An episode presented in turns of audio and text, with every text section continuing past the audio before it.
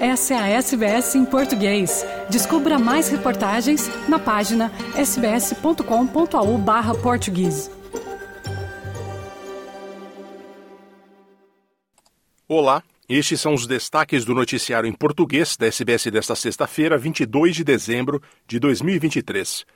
O noticiário em português agora é produzido às segundas, quartas e sextas-feiras. Com vocês hoje, Fernando Vives. SBS. O SBS. SBS. O SBS. SBS Radio. O primeiro-ministro Anthony Albanese e o novo governador de Queensland, Stephen Miles, devem divulgar mais pacotes de assistência às vítimas das inundações recordes na região norte de Queensland. Eles estão visitando as áreas atingidas pelas enchentes.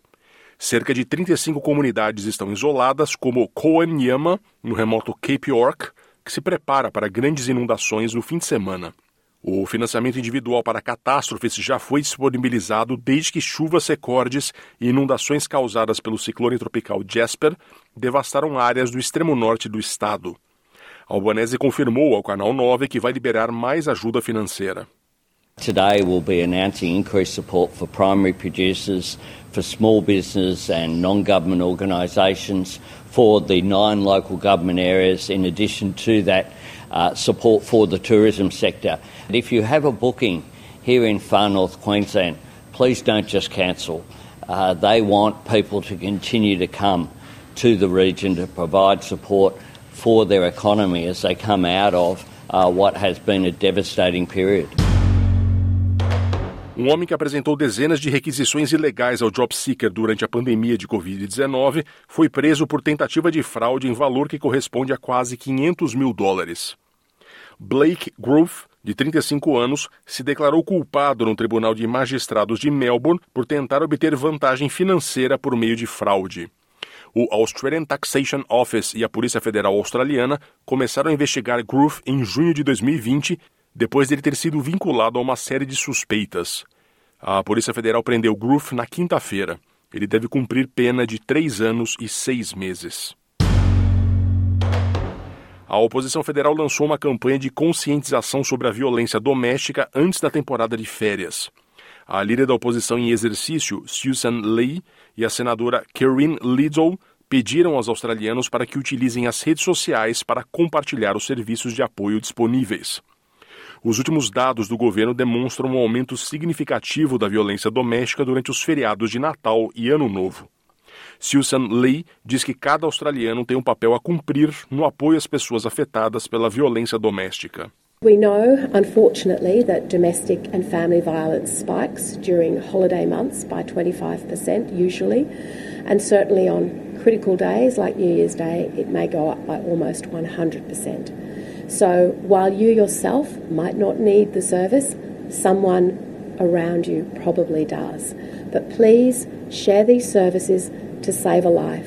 This Christmas season. Se você ou alguém que você conhece quiser falar sobre violência familiar ou doméstica, ligue para 1800 RESPECT no número 1800 737 732 ou ligue para Lifeline no número 131114. Em caso de emergência, ligue para triplo zero.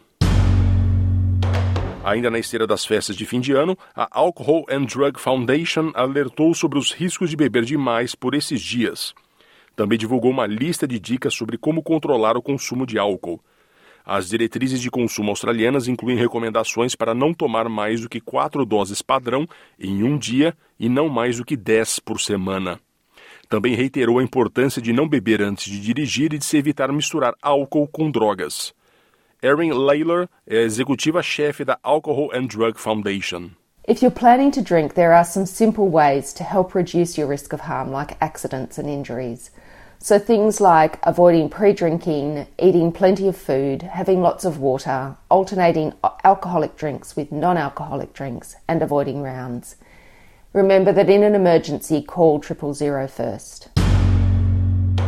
A empresa que opera sites de entretenimento adulto, incluindo Pornhub.com, pagará o equivalente a 2,6 milhões de dólares australianos ao governo dos Estados Unidos para liquidar uma investigação sobre suas ligações com uma suposta operação de tráfico sexual. O Ministério Público dos Estados Unidos no Brooklyn acusou a ILO Holdings, anteriormente conhecida como MindGeek, com sede em Montreal, no Canadá, de uma acusação de envolvimento em transações financeiras ilegais envolvendo receitas de tráfico sexual. A acusação decorre dos sites da ILO que hospedam conteúdos dos sites pornográficos girlsdoporn.com, o GDP, e girlsdotoys.com, o GDT, cujos criadores e operadores foram acusados na Califórnia em 2019 de enganar e coagir mulheres jovens a aparecerem em vídeos de sexo. Vários deles foram condenados. A ILO, cujas marcas incluem YouPorn e Brazers, recebeu mais de 147 mil dólares australianos da GDP que as operadoras do site obtiveram do tráfico sexual, de acordo com uma cópia do acordo apresentado no Tribunal Federal do Brooklyn.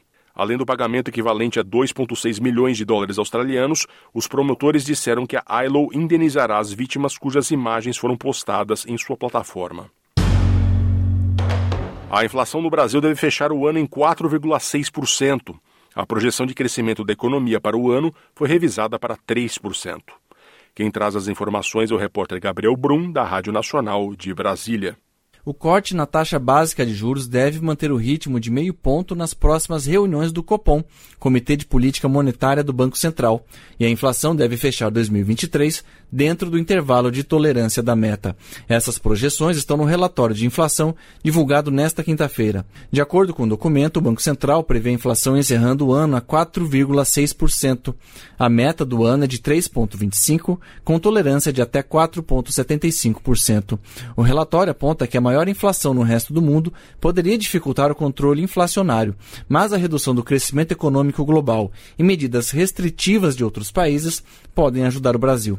O texto prevê que o ritmo de cortes da taxa Selic, que é o índice básico para os juros no Brasil, se manterá em meio ponto percentual nas próximas reuniões do Copom no ano que vem. O Banco Central considera esse ritmo apropriado para o processo de queda da inflação.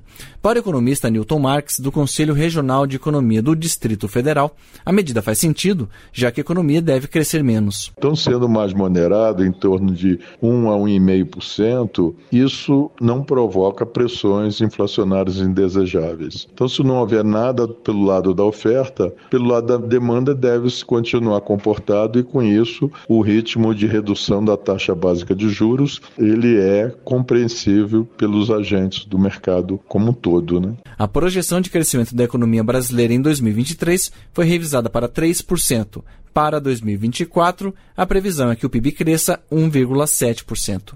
Da Rádio Nacional em Brasília, Gabriel Brum.